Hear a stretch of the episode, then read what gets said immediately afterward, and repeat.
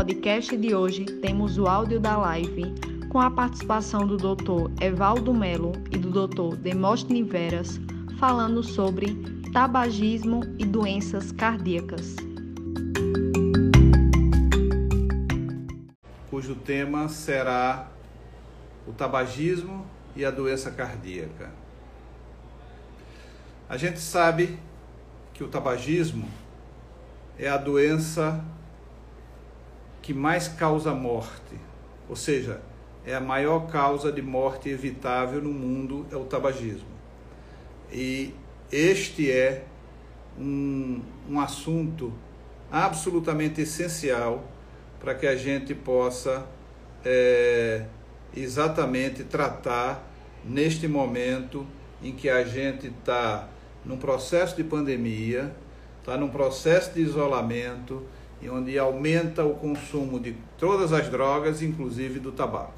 Alguns dados sobre, sobre o tabagismo. O tabagismo ele é caracterizado como um problema de saúde pública porque ele é um fator causal de 50 doenças incapacitantes e fatais. Isso são dados do Instituto Nacional do Câncer. Ele responde por 45% das mortes por infarto no miocárdio, 85% das mortes por doença pulmonar obstrutiva, obstrutiva crônica, DPOC, 25% das mortes por doença cerebrovascular, os derrames, e 30% das mortes por câncer. Agora que eu estou com o meu amigo na minha frente, eu posso voltar à apresentação principalmente para dizer para vocês que eu descobri. Eu, a Estação Agreste já fez, Demóstenes, 38 lives de abril para cá. Né? Mas eu costumo dizer que é apenas uma desculpa para que eu encontre com meus amigos que eu não via há muito tempo. Né? E para também para fazer outros amigos, porque eu convidei pessoas com as quais eu não tinha nenhuma intimidade e só tinha conhecimento através de, de livro ou de, de palestra. Doutor Demóstenes, não. Doutor Demóstenes é um amigo meu que a gente poderia dizer de infância e de adolescência.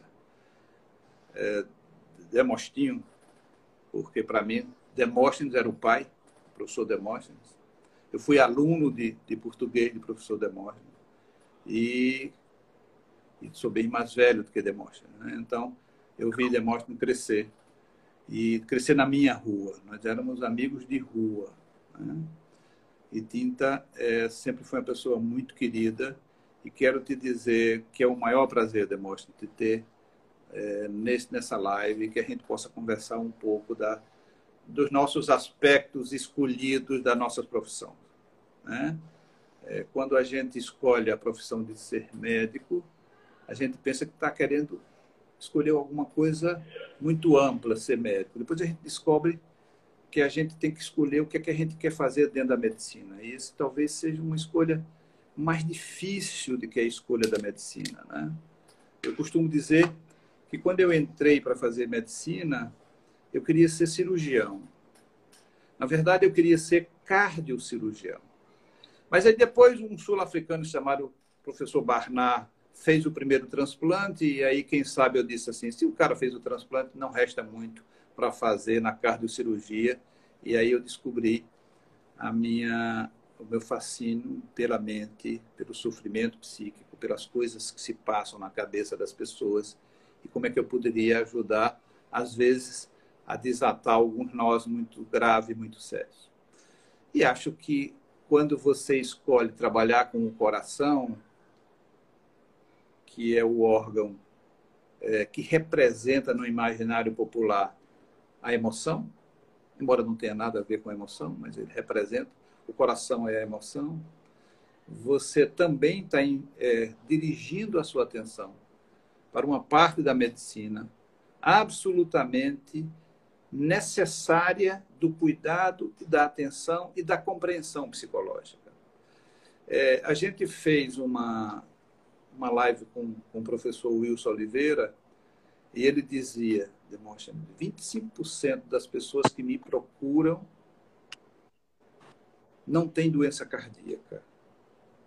25% das pessoas que procuram um cardiologista não têm doença cardíaca, mas precisam ir a um cardiologista. Então, quero te dar boa noite, dizer que é um, um prazer muito grande tê-lo aqui nessa nossa conversa e que vamos é,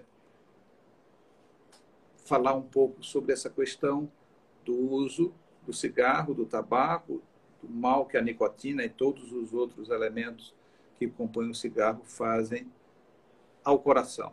E a gente vai falar um pouco também da dependência da nicotina, do tabagismo e como é que se pode abordar e como é que se pode tratar e como é que se pode cuidar de pessoas que têm essa doença chamada tabagismo.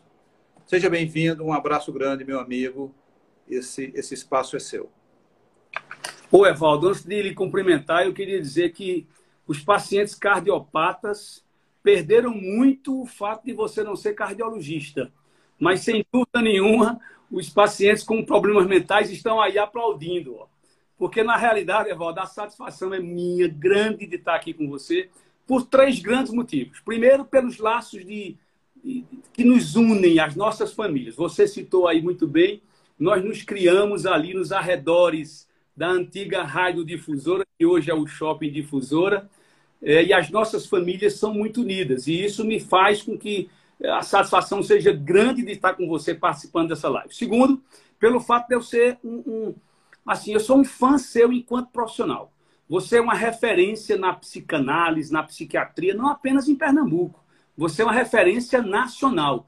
E isso me envaidece, porque eu sou seu amigo, sou seu colega, e isso para mim é uma coisa muito engrandecedora. E pela importância, no final, do assunto que você nos traz. O tabagismo, como você disse, você deu dados aí estatísticos, é uma coisa extremamente séria. É, aliás, não é um vício, como muitas pessoas acham que é. É, como você disse, uma doença, inclusive reconhecida pela Organização Mundial da Saúde, que traz diversos malefícios para os seres masculinos, femininos e as crianças também. Então, na realidade, a importância se reveste é, por conta desse tema tão importante. Eu quero agradecer o seu convite, cumprimentar as pessoas que estão nos assistindo, tanto as pessoas que lhe seguem no seu Instagram, como aquelas que também me seguem, que eu pedi para poder acessar o seu Instagram, para nos ver bater esse papo tão interessante em relação ao tabagismo. E eu estou à disposição, amigo, para que a gente possa discutir os aspectos cardiovasculares, discutir o tabagismo em si. Nós temos muita ligação com isso. Você, como médico que trata do comportamento das pessoas que são dependentes do, do tabaco, eu que trato das pessoas que têm uma relação muito grande com as doenças cardiovasculares e com o cigarro, e tenho certeza que as pessoas que estão aqui assistindo vão participar efetivamente e vão sair daqui com um ganho muito grande em relação a esse assunto. Muito bem, pois é. A gente sempre começa um pouco é, pedindo para as pessoas falarem da sua carreira. Fala um pouco, Demóstenes, como foi tua carreira, tua escolha, como é que tu chegaste à cardiologia, né? como é que tu chegaste na medicina e depois na cardiologia. Fala um pouco dessa carreira. O que acontece com a vida da pessoa, para a gente, é muito importante. A minha decisão foi diferente da tua. Tu quiseste ser cardiologista logo no início do curso médico. Eu, na realidade, defini fazer, fazer medicina no terceiro ano, que naquela época era o terceiro ano científico, é, e hoje é o terceiro ano do curso é, médio, é, seis meses antes do vestibular. Eu queria ser antes arquiteto. É tanto que eu fiz aquele exame lá para saber qual era a nossa. É, é, é, Teste vocacional. Teste vocacional, exatamente. Eu acho que nem existe mais isso. Né? Mas eu fiz o teste vocacional e deu para que eu fosse para as artes. E a medicina, de certa forma, é uma arte. Então, fiz o vestibular de medicina e só decidi fazer cardiologia no último ano da medicina, no sexto ano. Fiz a minha residência de clínica médica e, posteriormente, fiz a pós-graduação de cardiologia. E aqui estou há 35 anos, dos quais 33 em Caruaru, pois assim que me formei, fui para o interior do estado, naquela ânsia de ganhar dinheiro, de sustentar uma família onde eu já era casado e tinha uma filha com três anos de idade. Enfim, passei dois anos no sertão de Pernambuco e voltei para minha cidade. Daqui passei seis meses e fui fazer a residência, pós-graduação, e aí voltei em definitivo. E estou aqui desde então fazendo clínica médica, fazendo cardiologia. Já fui funcionário do Hospital São Sebastião durante muito tempo, na urgência, funcionário da Santa Efigênia no setor de cardiologia, na unidade de terapia intensiva, ambulatório de cardiologia do Estado desde 1987 e consultório montado na cidade desde 92, quando voltei em definitivo. Então, minha vida é a cardiologia, minha vida é a clínica médica, minha vida é a medicina, minha vida é Caruaru, minha vida é a minha família e os meus amigos. Que eu faço tudo isso de uma forma assim, com o coração. Então, é por isso que eu escolhi ser cardiologista. Muito bem. Veja, é... você falou em 35 anos, né? Isso. Eu vou, eu vou fazer esse ano 50 anos de formado. Né? me formei em 71. E como eu dizia, eu, eu, eu, é, eu entrei para fazer cirurgia. É, eu falava isso na, na, na, live que eu fiz com Oscar Barreto. Eu contei essa história, né? Eu dizia que é, a gente tinha facilidade, nós éramos muito poucos caruaruenses que fazíamos medicina, então, quando eu voltei no meio do ano, eu já fui lá para o São Sebastião, eu já fui lá para o pronto-socorro e já entrava em cirurgia. E uma das primeiras cirurgias que eu entrei com o Zé Barreto, que estava operando, a doutora Dora era anestesista, e, e, e, aí eu me senti mal. Me deu uma tonteira, não sei o quê. Era uma penetrante de abdômen, sangue, né? E aí é, eu eu disse, acho que não é bem isso que eu quero fazer na minha vida. Já e dire... foi imediato, você sabe que foi uma coisa legal, porque foi imediato. À medida que eu identifico que não era bem aquilo, e depois eu, eu, eu voltei a assistir dezenas de cirurgia, não, não, mas ficou a, a ideia de que não era aquilo. E aí, no terceiro ano, Demóstenes, eu fui fazer psicologia. Né? E eu fiquei fazendo medicina durante o dia, na FESP, né, na Faculdade de Ciência Médica, como se chamava naquela época. E à noite eu fazia na Católica Psicologia, porque a, minha inclinação já era para tentar compreender o funcionamento psíquico, como é que era a mente e, e o sofrimento que eu via. Né? É, você sabe que você foi meu vizinho. É, eu perdi meu pai, eu tinha 15 anos de idade, né? lá naquela casa atrás da, da rádio. Né? É, era, era, era, inclusive, um lugar mal afamado. As coisas que aconteciam atrás da rádio difusora eram tenebrosas, mas imagina como é que era. Nem é. conto. Nem conto. E, e, e, na verdade, minha mãe me diz isso, desde 15 anos de idade, que eu fiquei um pouco com a tarefa de ouvir meus irmãos. Né? Eu era quem ouvia. Renato, meu irmão mais velho, foi trabalhar num banco, né? e eu ficava com essa tarefa de, de acolher de ouvir meus irmãos. E certamente ali já começava um pouco dessa, dessa minha trajetória de ser um escutador de histórias das pessoas e de compreender um pouco as pessoas. Então, fala um pouco dentro do teu consultório, dentro da tua experiência, como é que chega esse tipo de sofrimento, não é?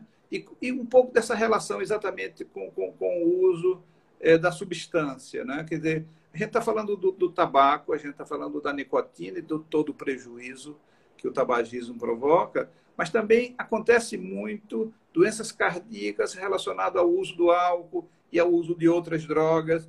Pessoas que ficam também dependentes porque o cardiologista passa uma droga, uma droga ansiolítica, e aquela droga termina também criando uma relação de dependência. Fala um pouco da tua experiência de consultório em relação a isso, ao tabaco e as outras drogas, Demóstenes? Na realidade, Evaldo, é, quando você citou aí que o Wilson Oliveira falou em relação às questões emocionais que tem dentro do consultório da cardiologia, eu acho que isso é de uma maneira geral em todos os consultórios de clínica médica. É, existe um temor muito grande das pessoas de morrerem, isso é natural. Até porque nós ocidentais não tratamos né, a morte como uma coisa natural. Nós somos muito apegados às coisas daqui, as coisas materiais, a família. Então, as pessoas, quando adoecem, vão ao médico, primeiro, numa situação de inferioridade muito grande, porque estão fragilizadas. Segundo, porque tem medo de morrer. E aí, no coração, é muito importante. Qualquer dor que se sinta, qualquer tontura, qualquer falta de ar que um paciente sente, ele começa a remeter, doutor, eu estou, será que eu vou ter problema no coração? É tanto que existe uma associação muito grande das palpitações, que são as sensações do batimento do coração, das doenças cardiológicas, também com as doenças psicoemocionais, não é? É? E eu acho que não é à toa, você sabe muito mais do que eu, que nós colocamos a aliança do lado esquerdo da mão, porque tem um histórico muito grande aí com a emoção e o coração no sentido da junção de dois seres, no sentido da questão dos, das doenças emocionais com o coração. Então, na realidade, o percentual de pacientes que entram no consultório com esse temor é muito grande. E isso nos faz é, ser, além de um clínico cardiologista, também um pouco, entre aspas, de psicólogo. A gente tem que poder ouvir as pessoas.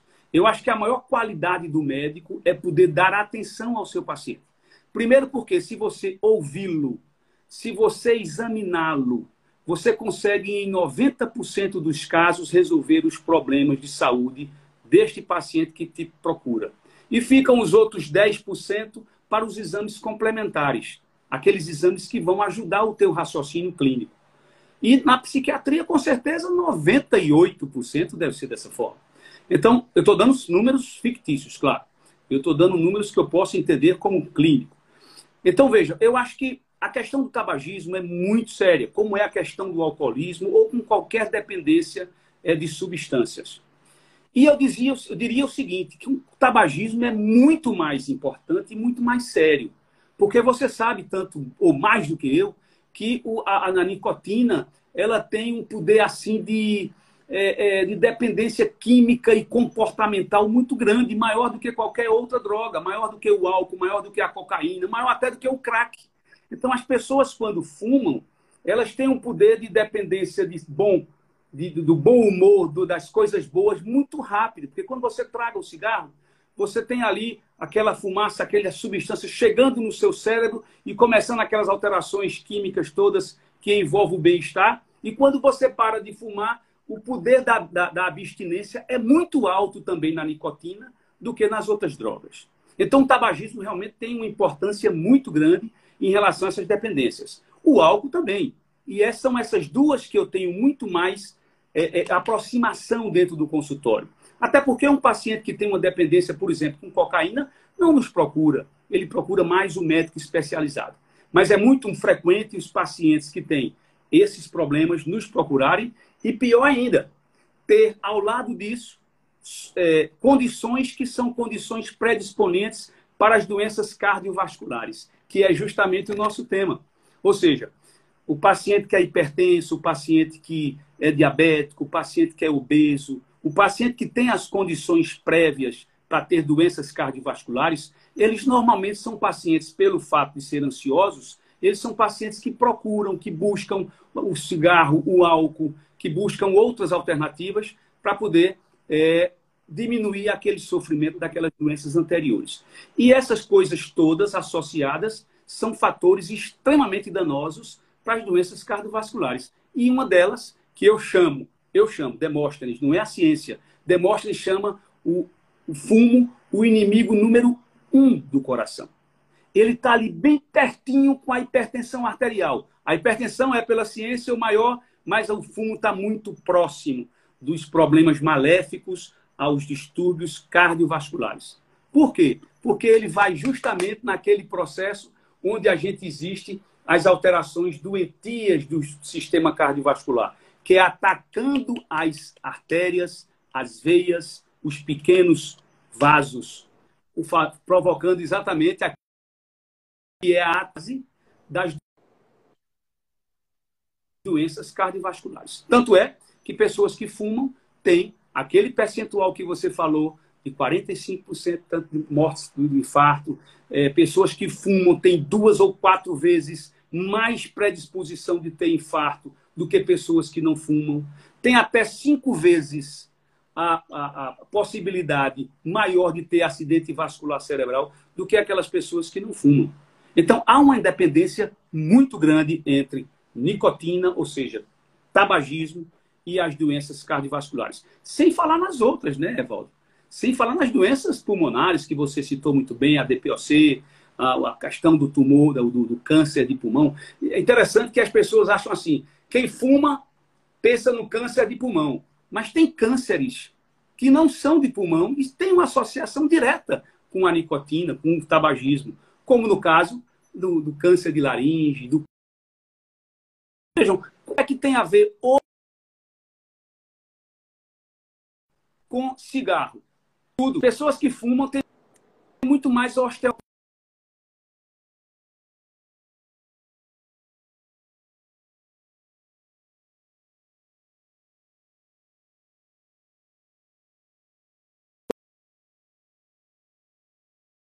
muitas artérias e muitas veias, e ali com a ação da nicotina, com a alteração que existe nos vasos do pênis, provoca aterosclerose também no pênis e pessoas estão fadadas a ter impotência sexual. Quer ver outro problema interessante que poucas pessoas se ligam? As questões das relações interpessoais por conta do tabagismo. Eu conheço várias pessoas que, por exemplo, já se separaram porque o marido fuma, porque a mulher fuma, dormem em camas separadas, tem questões no, no trabalho em relação a isso.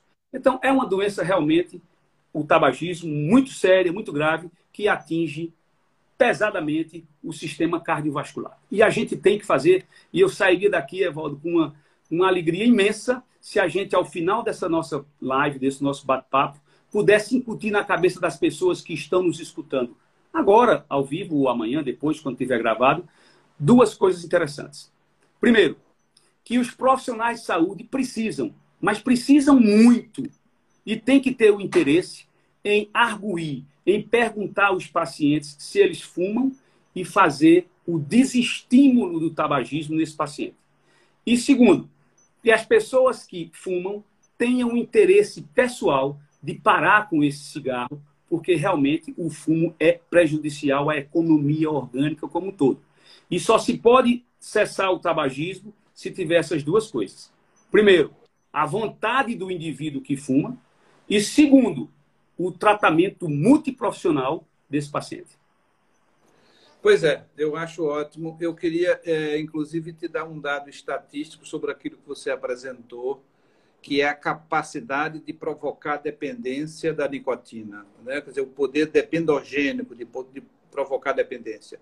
É importante que, por exemplo, de cada 10 pessoas que começam a beber, duas pessoas terão um problema com a questão da bebida. Duas pessoas poderão se tornar dependentes do álcool. De cada 10 pessoas que começam a fumar, oito terão problemas com, com, com o problema da dependência ao tabaco, à nicotina. Então, na verdade, isso que você disse é absolutamente verdadeiro, estatisticamente, epidemiologicamente, mostra de que é quatro vezes a possibilidade de você se tornar dependente é, do, do, do, tabaco, do, da nicotina, do que do, do álcool, do etanol. Então, veja, isso é uma, uma coisa. Então, é, é não dá para brincar. Depois, eu, eu gostaria de destacar também, Demóstenes, o fato de que nós vivemos uma curva, não é? nós, nós, nós vivemos uma grande intervenção no governo Fernando Henrique, através do, do, do, do ministro Serra, em relação a, a, ao, ao tabagismo. E se passou a trabalhar, do ponto de vista da informação, né, a questão do dano que o uso do cigarro causa à pessoa e causa a questão do, do fumante passivo, que 30% a pessoa que está junto de uma pessoa que fuma. E aí se começou, a sociedade se conscientizando se começou a, a, a, a criar mecanismo de restrição ao uso do, do, do, cigarro e que a gente acharia que era muito difícil. Eu ouvi pacientes dizerem: eu jamais vou entrar num, num avião sem fumar. Então, houve um esquema todo montado para que as pessoas, quando fumassem, disparassem lá no banheiro, não sei o quê. Hoje em dia, é absolutamente normal que você viaje duas, três horas e ninguém fuma.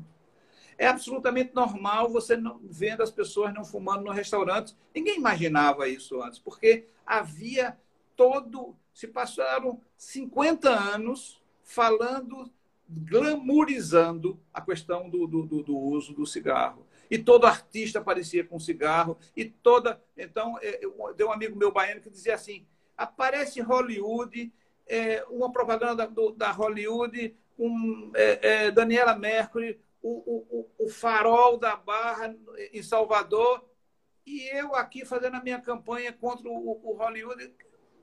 Claro que Daniela Mercury e toda essa, essa mídia vai ganhar para mim. Não, não ganhou. Se proibiu a propaganda de, de cigarro, se proibiu essa glamorização do cigarro, porque o cigarro mata, e mata muito. Né? Então, neste sentido, é importante. E aí eu estou falando para os colegas médicos, eu estou falando. É preciso também que, junto com toda a recomendação médica que o clínico faz, que o cardiologista faz, que o pneumologista faz, que o hepatologista faz, se faça um tratamento para isso. O, tra o tratamento da, da, da, do tabagismo como uma dependência. Não é simplesmente. Apenas 30% consegue pegar a carteira de cigarro, tirar do bolso, botar assim e dizer agora não fumo mais. 30%. Sobram 70% que precisam de uma abordagem, precisam do tratamento.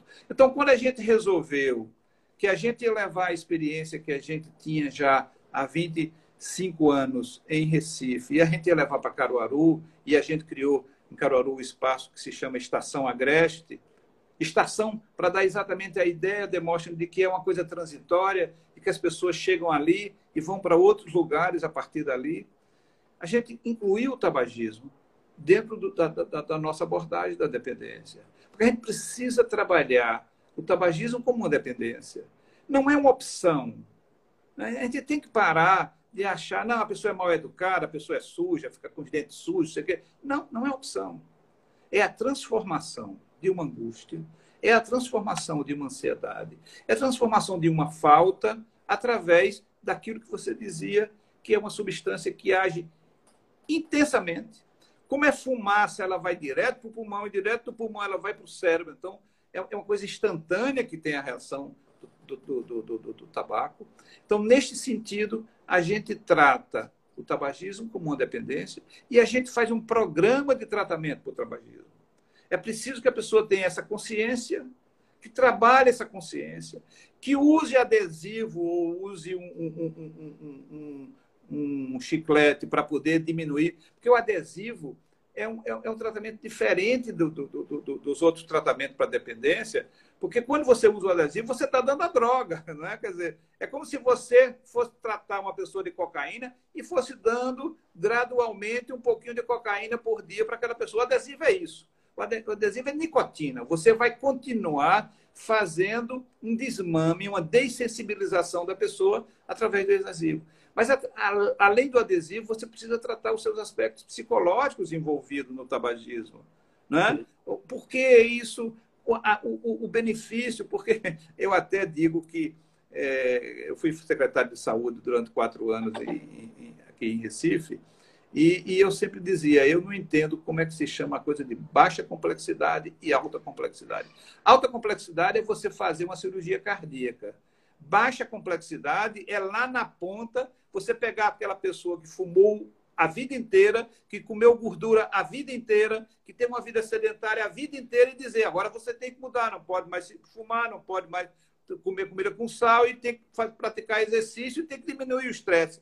Isso é baixa complexidade? Não. Isso é altíssima complexidade. Porque isso, é, isso é, é, mudança de vida, mudança de comportamento, é adquirir hábitos saudáveis. E a gente lá na Estação Agreste, a gente tem um, um espaço para a pessoa discutir e poder mudar Evidentemente que é, algumas pessoas podem até ficar por um tempo afastado mesmo, internado durante 15 dias, como se fosse para um spa, para ficar afastado daquela rotina, né? A gente sabe quantas pessoas deixam de fumar, mas carregam um lápis na mão, alguma coisa, para o ritual que se repete no fumar. Então, a importância de você entender, a importância dos colegas entenderem que há, na verdade, um prejuízo psicológico e há que se fazer uma abordagem psicológica. A gente estava falando com o Oscar sobre a questão da bariátrica. A, obesidade não é simplesmente é, vítima de um comilão. A, obesidade é uma dependência, só que a dependência de uma coisa que se chama comida. E se você não tratar com isso, você achar que não, não, vai deixar de comer, o que é que vai representar deixar de comer para aquela pessoa? O que é que vai representar deixar de fumar para um tabagista? O que é que vai representar? Não é desligar e, e, e simplesmente continuar. Então, é, é, um desafio muito grande essa coisa dessa, desse processo de reeducação, de ressignificação. Então, eu, eu tenho certeza de que é, é, tu tens no teu consultório toda a dificuldade da pessoa que entende intelectualmente que precisa parar de fumar, que tu mostras um pulmão de um fumante, um pulmão de um não fumante, que tu mostras o que acontece no músculo cardíaco, que tu mostra até como tu estás dizendo, o que, é que acontece no músculo peniano com, com, com, com a questão. Mas e daí? E esta informação, como é que será processada pelas pessoas? Fala um pouco desse teu desafio de conversar sobre isso. Antes de falar sobre isso, eu queria tocar num assunto que você tocou extraordinariamente bem. Veja, essa semana aconteceu um caso interessante, até ri na frente do paciente, e a gente levou um assunto assim, bem, bem na brincadeira. Eu perguntando a ele, o senhor fuma? Ele disse, não, eu fumava quando era jovem. Mas não fuma mais? Não, não, eu fumava para me mostrar. Ou seja, ele fumava, eu perguntei, não, porque os, os, os, artistas de televisão fumavam tal, ali eu fumava numa festa para arranjar uma namorada. Ou seja, é aquela velha história da questão do tabagismo, é um problema não apenas médico, é um problema social, é um problema político, é um problema até jurídico. Você vê que essas leis que aconteceram nos últimos 20, 30 anos no Brasil, proibindo as propagandas né, na televisão, nos rádios, essas leis que colocam na, na carteira do maço de cigarro as questões dos tumores, das doenças cardiovasculares, as leis antifumo, inclusive aqui em Caruaru, Evaldo, me permita dizer isso, eu, quando fui vereador, eu trouxe para Caruaru a lei antifumo, de não fumar nos lugares fechados. Então, é uma questão também política, é uma questão multifatorial. E principalmente na questão do tratamento. E aí você citou muito bem. É importante que nós, da área de saúde, e as pessoas que fumam, entendam isso, que é preciso ter a vontade de parar e que se procure um setor, como é o seu setor, o Raio de Agreste, que pode fazer isso tranquilamente e que ele tem que entender que é um tratamento medicamentoso, comportamental, porque até a própria nicotina tem isso, né? Você tem uma dependência química e tem a dependência do cigarro comportamental. Quantas pessoas dizem, é, eu vou tomar um cafezinho ali, no cafezinho eu, eu tomo, fumo um cigarro, né? ou então eu só bebo, fumo como bebo. São coisas que têm que ser tratadas psicologicamente, não é com uma, uma alteração maior, com um envolvimento maior, inclusive da família do próprio paciente, que às vezes não aceita, não é? O paciente sabe que fuma, aliás, sabe que faz mal o fumo, quer parar de fumar, mas não quer se, se submeter ao tratamento. Por quê? Pelos preconceitos. Né? E talvez pela falta de um ambiente, como é o seu ambiente, o Raio de Agreste, que está aí chegando em Caruaru. Eu quero, inclusive, como caruaruense, agradecer a esse espaço maravilhoso, que não é somente na questão da dependência de drogas, não. É com a questão da psiquiatria mesmo, enfim, de todo o aspecto que envolve lá o seu serviço. Parabéns. É, porque, veja, é, quando a gente fala também de, de, de, doenças cardíacas, a gente fala muito também de depressão, né? A gente fala também da questão do, do envelhecimento. É, a gente vive hoje, embora, como eu estava dizendo, que a curva é, de, de, de, de, uso de tabaco ela, ela caiu muito, mas ela volta a crescer. Eu fiquei absolutamente abismado quando tive agora o ano passado em Portugal, o quanto tem de jovens fumando em Portugal. Impressionante. Tem a proibição do, do, do lugar fechado, mas as calçadas são ocupadas por jovens fumando. A gente não tem muito isso aqui ainda. Quer dizer, esse rebote que está acontecendo na volta do uso do cigarro, aqui no Brasil aumentou. A gente sabe que aumentou. A geração, a geração intermediária, que eu chamo assim, a geração dos nossos filhos mais velhos, eles não, não fumam. Meu filho é médico, nunca fumou. Minha filha é, é, é procuradora, nunca fumou. Não é? Mas algumas pessoas da geração deles fumaram. Né? Mas a outra geração, a geração que vem depois, a geração. Meu filho tem 45, a geração que tem hoje 28, 30, está fumando mais do que a outra geração. Então, há, há um relaxamento desse, desse, cuidado em relação a isso, e, e, e, as pessoas passaram também a ser perseguidas para que não fume. Né? Então, é, se havia o charme de fumar, hoje é absolutamente é, reprimido né, a, a, questão do, do, do, do, cigarro. E, neste sentido, eu acho que mobilizar a pessoa para que a pessoa se cuide é fundamental dentro da questão do hábito saudável. A gente tem que falar a questão do hábito saudável. A gente está falando, por exemplo, da, da, da, do, fumo, mas a gente podia falar da alimentação. E o cardiologista lida muito com a questão do hábito saudável. o estímulo a que a pessoa faça exercício, uma grande substituição ao cigarro é o exercício. Porque o fumante grave, ele não consegue fazer exercício porque ele não tem pulmão suficiente para poder fazer exercício, ele não tem coração suficiente para fazer exercício, não é? Seria uma sobrecarga muito grande. Então, à medida que você vai reduzindo o consumo de cigarro, você aumenta a sua prática esportiva, você melhora sua condição pulmonar, sua condição cardíaca e melhora a sua condição de vida, sua qualidade de vida.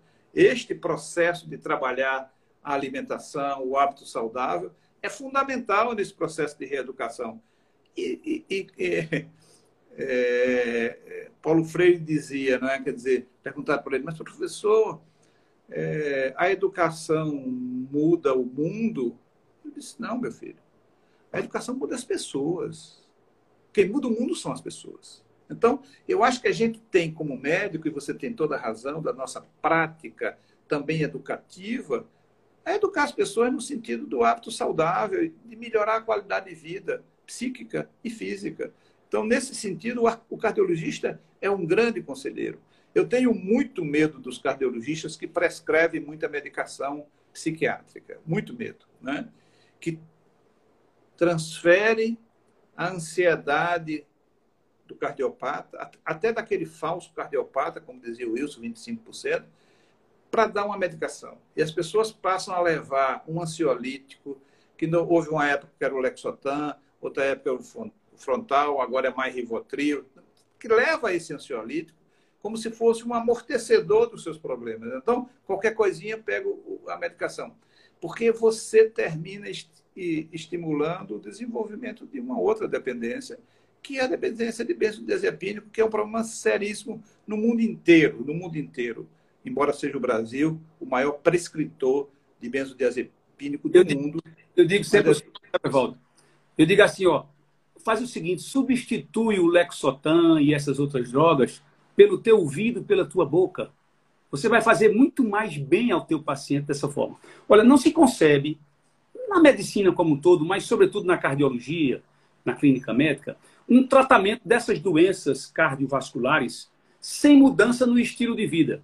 Na questão que você falou de dieta, de atividade física, do cigarro, do álcool em excesso.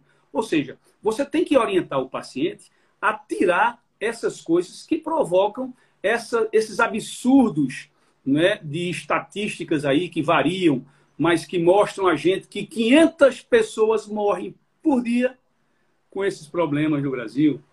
Né? Que, sei lá, nos Estados Unidos, 400 mil pessoas morrem por ano com os problemas relacionados ao tabagismo. Você tem que estar na sua cabeça aquilo ali, frio, fresco que é para você poder orientar esse paciente a fazer isso. Não se concebe, por exemplo, um tratamento de reabilitação cardiopulmonar metabólica, que é como chama hoje a nova nômina, é, do paciente sem que ele não possa ser desestimulado a afastar o cigarro, como outras coisas que são danosas para a sua própria vida. Então, é importante isso, e eu tenho feito isso graças a Deus. Eu sou um médico muito preventivo, muito mais do que curativo. Então, eu não me encaixo nesse, nesse, nesse, nesse grupo de pessoas que passam muitas medicações ansiolíticas, antidepressivos. Claro, tem as exceções que a gente passa em casos leves, mas também encaminha para o, para o especialista quando é necessário. Mas eu sou muito mais de conversar, muito mais de orientar, de mudança de estilo de vida. Eu até brinco com os pacientes, digo o seguinte: olha, se você gosta, por exemplo, se você é muito religioso, eu sou. Vai para a igreja todo dia? Eles vão. Então faça o seguinte: num domingo desses, deixa a sua igreja de lado. Vá com sua mulher e com sua filha, com seu filho, numa praça, bater um papo e jogar a conversa fora. Deus vai, vai perdoar você. Ou seja, para não entrar sempre na rotina, no estresse, na ansiedade, na depressão, fato assim que eu estou dizendo, que é para justificar que é interessante a gente conversar com o paciente muito mais do que prescrever. Eu acho que é interessante esse lado. É, a gente vai estar tá voltando para um assunto que é fundamental, que é a capacidade que tem o clínico da conversa, né? Quer dizer, é, na verdade, clínico, no sentido é, grego, é se inclinar sobre o outro. Né? Clinicar é se inclinar sobre o outro. O clínico é aquele que se inclina, ou seja, aquele que observa e que cuida do outro. E neste sentido, por mais que a gente viva um excesso de especialização, é, há sempre que se ter um acolhimento e um se inclinar sobre o problema do outro. E o outro não é só um, para o ortopedista um joelho, para o cardiologista um coração, para o neurologista um cérebro, para, para o pneumologista um pulmão. É uma pessoa, uma pessoa em sofrimento. E é sobre essa pessoa que a pessoa precisa, que o, o técnico, o médico precisa se inclinar e atendê-la de uma forma holística, global, né? entendendo o sofrimento como uma coisa. Quando, quando eu estou falando, e, e, a gente tem hoje uma formação clínica é, muito voltada para este cuidado integral, é? hoje as práticas integrais elas, elas são defendidas em todas as, as especialidades, mas e termina as pessoas enviesando para ficar só com, com, um pedaço.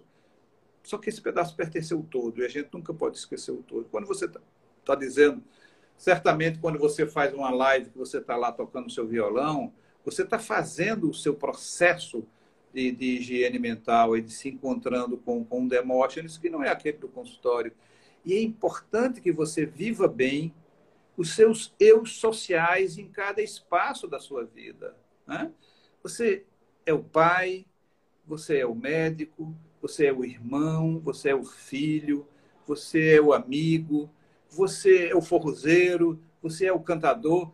E é importante porque, na verdade, a, a, a normalidade, a sanidade vem exatamente quando você distribui o seu afeto, a sua atenção, o seu cuidado nessas várias faces da sua vida. A pessoa que se dedica a um aspecto só da vida é o dependente, é o drogado. Se você só se dedica ao trabalho e só tem prazer pelo trabalho, você é um, é um drogado do trabalho, é um workaholic.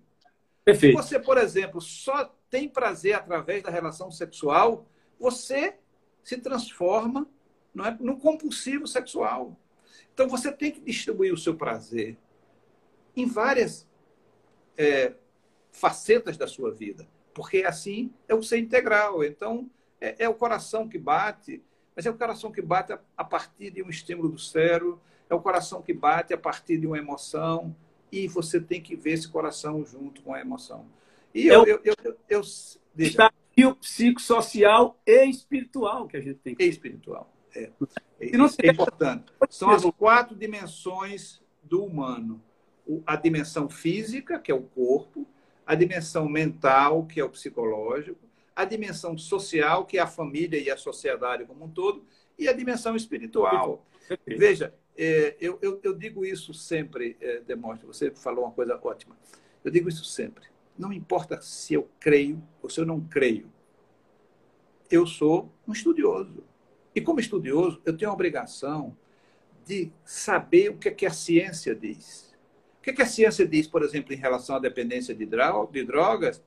É que a espiritualidade protege. Protege para você entrar na droga e protege quando você tem que sair. São estudos, centenas de estudos no mundo inteiro mostrando isso. Agora, não é a religiosidade, é a espiritualidade. Né? Evaldo, me perdoe é, lhe interromper. A Sociedade Brasileira de Cardiologia já está colocando isso nas suas diretrizes como forma de tratamento das doenças cardiovasculares. A questão da espiritualidade. Não é religião, não. É não é religiosidade, não. É espiritualidade. Exatamente é. isso. É preciso fazer uma diferença, não é?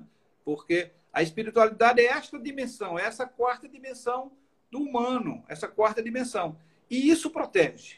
Isso protege, é? Quer dizer, e a gente, tá, a gente é, viveu um ano tão difícil em 2020. A gente viveu coisas que a gente não estava preparado para viver. Você sabe qual foi o primeiro livro que eu voltei a ler lá em abril? Eu, eu, eu tô, eu tô em isolado desde 18 de março. Dia 18 de março, uma quarta-feira, eu entrei e disse: só sai quando sair uma vacina. Tudo bem. Sabe qual foi o primeiro livro que eu reli? O Diário de Anne Frank. Porque eu disse assim: eu quero é, me lembrar da angústia que vivia aquela menina de morar durante dois anos atrás de um armário com a família isolada. Então, veja, é, e, e nós vivemos e nós vivemos a angústia de forma muito diferente, dependendo da classe social, dependendo da capacidade. Por exemplo, é, eu, eu entendo que meu irmão cirurgião ou meu filho cirurgião não podem ter o isolamento que eu me permiti ter, porque a profissão deles, a tua profissão, exige que tu tenha uma, uma, uma, uma, atenção presencial. E você tem que escolher dentro dessa toda essa coisa que a gente não conhece e 200 mil mortes, gente. Todo mundo tem alguém muito próximo de si que morreu. Hoje já não é já não é coisa de dizer que está acontecendo com os outros, não está acontecendo dentro das nossas casas, nas nossas famílias, nos nossos amigos. Eu perdi um colega do colégio diocesano, Neco Bulitrô, que morreu lá em Campina Grande, ortopedista, meu colega de turma, de ginásio, de, de, de, de, é, colégio diocesano. Morreu a esposa de Neco na quarta-feira, que era médica também, e na sexta-feira morreu Neco. Então, veja, estes filhos perderam os dois, o pai e a mãe, na mesma hora. Isso é extremamente cruel. E, Evaldo, as pessoas estão esquecendo que não são apenas as 200 mil mortes, são as 200 mil famílias em sofrimento, são os 8 milhões que tiveram a Covid e que tiveram, com certeza, com um grande percentual, a síndrome pós-Covid, que está aí tramitando e, e, e, deixando muitas pessoas. Ou seja, é um quadro realmente extremamente perverso. Então, esse ano, como você disse, foi um ano muito, muito ruim. Foi, foi perverso conosco. E quem sabe a gente pode ter aprendido alguma coisa. Eu temo que o homem esquece muito facilmente as coisas, é, Demóstenes temos que se aprenda pouco do, do, muito que a gente poderia aprender. Veja, a, a, a, Folha de São Paulo, junto com a UOL, fizeram um, um documentário agora nas 200 mil mortes através dos sapatos. E pegaram o sapato de, de, de uma centena de, de pessoas que morreram. E aquele par de sapato representava uma pessoa, representava uma família, como você disse. Eu fiquei muito muito tocado porque eu tive lá na Polônia, eu tive em Auschwitz, o campo de concentração. Você imagina o que é que é você ver assim um vidro e atrás do vidro ter uma, uma, uma coisa do, do, do espaço, do tamanho de uma casa, só de pares de sapato. Outro tinha só de cabelos, outro só de malas. E você ficava pensando, cada mala era uma pessoa ou uma família. Cada sapato representava uma pessoa, uma família né, que, que, que, que perdeu. Então, eu acho que a gente precisa aprender com isso. Dos momentos que a gente teve que se recolher, das dificuldades conjugais que surgiram com esse recolhimento, né? Né? Da, da, da, violência doméstica que aumentou, do consumo de álcool e outras drogas que aumentou o aumento do tabaco, do, do, consumo de cigarro. Então, é, sem dúvida, a gente precisa aprender com a experiência. Dizia um, um psicanalista britânico que um dos grandes problemas do homem é que ele não aprende muito com a experiência, precisava aprender mais com a experiência. Né? Nós vamos ficando velhos né? e a gente vai aprendendo é, na nossa profissão, a gente já, já, já, vai acumulando é, é, dentro dessa experiência olhares. A gente acumula olhares, a gente olha para a pessoa e a gente já sabe por onde é que a gente vai dirigir o nosso, a nossa conversa, o nosso pensamento e a nossa entrevista. E nesse sentido, como é que foi para ti, dentro do consultório, essa questão dessa pandemia e esse ano que passou, Demóstenes? Realmente eu tive assim que me, me retrair também, né? porque não apenas com medo, eu não sou tão novo, né? Eu tô fazendo, vou fazer para o ano 60, aliás, esse ano 60 anos. Então eu estou aí no, à beira do, de estar no fator de risco. Então eu me, me, policiei muito, diminuí minha carga horária no consultório, saí de um plantão que eu estava na UTI da Santa Efigênia, que virou Covid, e eu, evidentemente, não ia me expor, até porque morava na época com minha mãe, que tinha 83 anos de idade. Tive que vir morar na casa da namorada, com medo de ir para o consultório. Eu comecei a fazer um atendimento mais espaçado, por horário mais espaçado. Eu sempre atendi por hora marcada, mas espacei mais o tempo e a gente foi devagarzinho chegando. Vem agora a segunda onda. E a segunda onda está tão importante quanto a primeira. E eu quero aproveitar que eu sei que você daqui a pouco você está muito antenado na questão do Instagram por conta da hora para poder gravar. Você vai me dar um tempo. Eu quero aproveitar esse tempo, aproveitar a sua presença e fazer a seguinte pergunta por conta dessa pandemia, já que você me deu uma pergunta em relação a ela. Tivemos a primeira onda, agora na segunda. É certo que teremos uma terceira onda, mas essa com distúrbios na saúde mental do nosso povo? Veja, é, eu fiz uma live com o professor Naumade Almeida Filho, ex-reitor da Universidade Federal da Bahia, epidemiologista da, de reconhecimento internacional, e ele disse uma coisa que eu nem tinha pensado. Né? Ele disse o seguinte: veja, o Brasil, pelas dimensões continentais, o Brasil teve várias epidemias em vários momentos.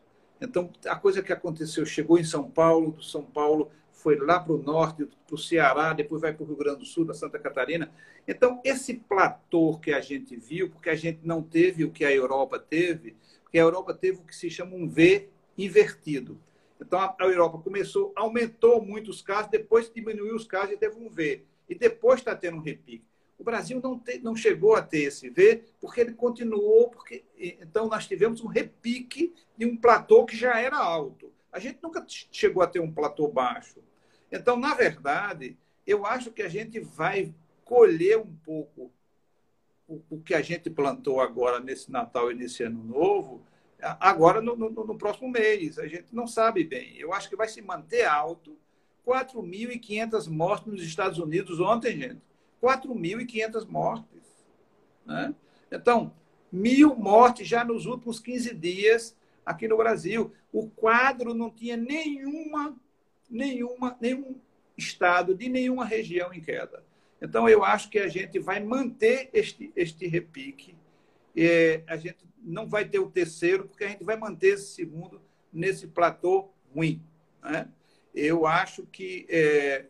Está contigo. Deixa eu reformular minha pergunta. O terceiro pico que eu estou falando é o pico da questão mental nossa, não é? ah, é? sim, sim, sim, sim. Eu acho que já está acontecendo desde o primeiro, amigo. Está acontecendo desde o primeiro, né? É porque é, Freud dizia o homem teve a falsa sensação de controlar a natureza e isso lhe dava um falso poder, uma falsa sensação de poder, frente ao seu desamparo, a fragilidade do homem diante da vida. À medida que a natureza dá um rebote desse que veio da natureza, não esqueçamos, o corona veio da natureza, o homem volta para o seu desânimo, para o seu desamparo, para a sua sensação de pequenez e de, de, de finitude. E isto causa dano psicológico em todos nós, porque a gente volta a ter um, um momento de intensa, de intensa é, de desconhecimento, e isso gera o desame e o desamparo. Meu amigo, meu bom amigo, me dê um beijo bem grande, dona Marlene, diga para ela o quanto eu a considero, é, e quanto é, eu a considero enquanto é, mãe que criou esses filhos com o maior carinho, com o maior amor, e esposa que, que sempre cuidou do professor Demóstenes e meu carinho para ela. Meu carinho para você. Um beijo grande para você, meu irmão. Veja, eu tenho 73, você vai, eu vou fazer 73 agora em abril, você vai fazer 60. Então, nos, é, nos separam 13 anos. Você é bem mais novo do que eu. Mas veja, a gente aprende pouco com a experiência. Se aprendeu pouco com o 11 de setembro, se aprendeu pouco com a peste negra, se aprendeu pouco. E é uma pena que a gente aprenda pouco. Mas está aí muito obrigado pela sua participação. Você é um amigo, um irmão querido, e eu quero agradecer do meu coração. Evaldo, eu que agradeço, meu irmão. Grande abraço, Deus te abençoe e vamos em frente.